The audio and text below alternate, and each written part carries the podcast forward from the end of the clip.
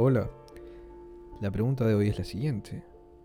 ¿El embargo de inmueble no inscrito puede sanear el derecho de propiedad del obligado? Para una pregunta tan puntual y tan específica, debemos remontarnos al articulado específico. El artículo 650 del Código Procesal Civil regula la medida cautelar de embargo sobre inmueble no inscrito. La finalidad con esta medida es muy significativa, ciertamente. Se protege el derecho de crédito del acreedor atacando el patrimonio escondido que pudiera presentar el deudor dentro de una demanda de obligación de dar suma de dinero, una deuda dineraria por supuesto. Es decir, es un proceso muy específico dentro de los múltiples que existen. Este escenario se recrea al amparo de los párrafos del referido artículo, es decir, del 650, únicamente cuando el obligado o el deudor es propietario de un inmueble que no cuenta con la primera inscripción de dominio, no ha sido inmatriculado en registros públicos. Por lo tanto, y para mala suerte del acreedor, tampoco pues corre inscrita la titularidad del deudor como propietario de este predio. Para evitar que esta creencia se perjudique, el juez, a pedido del demandante, quien previamente ha podido acreditar fehacientemente en sede cautelar que el afectado, o sea, el deudor o el obligado, es precisamente propietario del bien, el juez dispone la inscripción del predio exclusivamente para la anotación del embargo. Es decir, se busca salvaguardar el derecho de crédito del acreedor, pero se excluye la inscripción del derecho de propiedad del deudor. ¿Y cómo es que así se produce esta antinomia? Porque lo lógico es que se publicite el derecho de propiedad del deudor para que se entienda que sobre esta propiedad, que sobre este predio, recae una medida cautelar, protegiendo así el derecho de crédito del acreedor. Bueno, dicho procedimiento se complementa con el artículo 31 del reglamento de inscripciones del registro de predios, ¿no? Donde ahí pues se especifica cómo es que se produce esta inscripción. Es un tema un poco procedimental. Pero bien, apreciamos entonces pues que en registros públicos el acreedor ahora ya encuentra una garantía sobre la deuda que podría continuar pues con un proceso ejecutivo para hacerse el cobro efectivo. Empero recordemos que la inscripción del embargo no impide en lo absoluto que la obligación preexistente sea satisfecha. Vale decir que si el obligado paga su deuda, la medida cautelar ya no es necesaria, no resulta eficiente, y frente a esta situación se suscitan diversas inquietudes. Pero hoy presentamos mm, las más comunes, probablemente, y las presentamos mediante preguntas.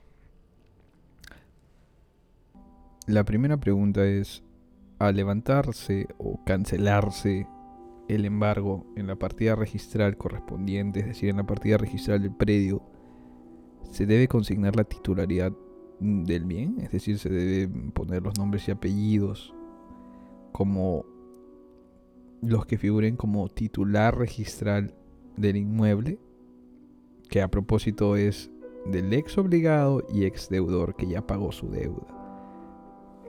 Bueno, la respuesta es no. El tenor del artículo 650 del Código Procesal Civil ya citado es contundente. Únicamente se protege al acreedor y su derecho de crédito.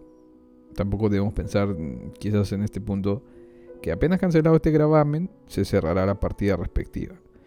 Eh, aquí existe pues el principio del derecho registral conocido como folio real, mediante el cual cada predio corresponde a una partida registral. Por cada predio se abre una partida registral. Es como el DNI, como el documento de identificación de cada persona. Lo mismo funciona con los inmuebles. Cada uno cuenta con una partida registral y de esa forma se identifican.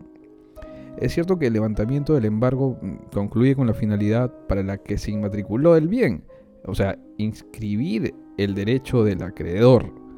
No obstante, hay que recordar que posteriormente pues otros actos pretenderán ser inscritos tanto por el propietario como por terceros, ya que ahora el predio cuenta con vida registral. ¿Qué mejor escenario para las operaciones inmobiliarias que un predio plenamente identificado en registros públicos? Ello fomenta el tráfico y protección jurídico. Em, además, pues que también evita contratiempos con la identificación de áreas, de terrenos, como los bien conocidos problemas de duplicidad de partidas. ¿Se imagina qué pasaría si cada uno de estos embargos, al ser levantados, se cierra la partida? Luego tendría que el ex obligado propietario volver a inscribir una eh, la titularidad sobre el bien, generando así pues múltiples casos en donde quizás se dupliquen partidas registrales. Y eso sería nefasto para las operaciones jurídicas. Segunda pregunta. ¿El propietario ha saneado su propiedad mediante este tipo de medida cautelar? No. Si el artículo 650 del Código Procesal Civil evidenciaba esta respuesta, el artículo 31 del Reglamento de Inscripciones de Registro de Predios sentencia esta postura. Es evidente, ¿no? Es imposible premiar a un propietario que no actuó con la diligencia debida de acudir a registros públicos para formalizar su derecho de propiedad. La medida cautelar sobre embargo no inscrito protege al acreedor, pero no obstaculiza al obligado, bueno, ex obligado, que es el propietario, para que inscriba su titularidad. Su derecho queda expedito libremente. Aun cuando el embargo haya sido levantado, el predio continuará sin titular dominial, es decir, sin propietario ante registros públicos, solo identificado. Por lo tanto, deberá acudir pues a aquella institución para poder sustentar su condición mediante documentos que acrediten de dónde emana su derecho. Además pues el pago, el pago de las tasas registrales correspondientes y los requisitos que la ley exige.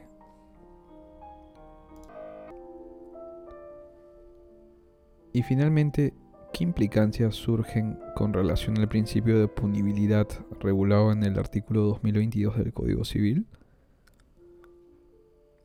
Bueno, el último párrafo del 650 del citado Código Procesal Civil dice, también en caso que se acredite de modo fehaciente que el bien pertenece al deudor y se encuentre inscrito a nombre de otro.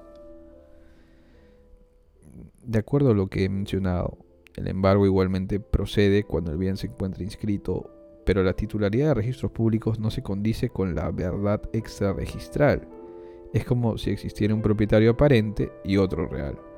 Recordemos que partimos del supuesto en el que se ha levantado el embargo, es decir, puede que no se haya regularizado el tracto sucesivo registral y todavía el falso propietario figure en la partida registral como titular.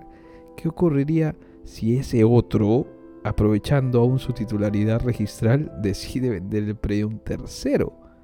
El nuevo adquirente, este tercero, estaría protegido entonces bajo la fe pública registral? Yo sostengo que el propietario, quien fue deudor y cuyo predio se encuentra inscrito en nombre de otro, conservará su propiedad, inclusive cuando un tercero adquiera el bien, siempre y cuando la venta se produzca después de la inscripción del embargo, aunque éste se cancele posteriormente.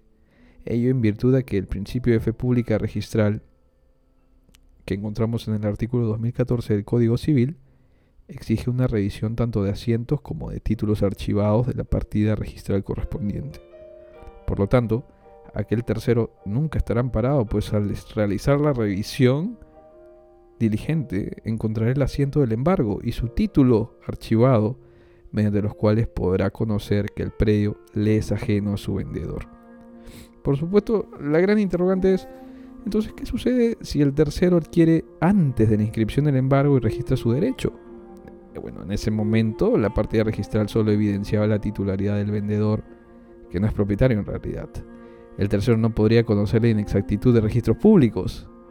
Y ante ello nos enfrentamos a una contienda de fe pública registral del tercero adquiriente contra la propiedad no inscrita del verdadero propietario, la cual dejamos para una próxima presentación.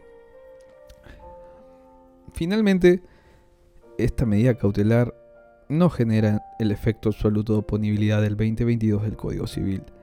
Solo se obtiene tal efecto con la inscripción como propietario, de acuerdo a los requisitos ya comentados.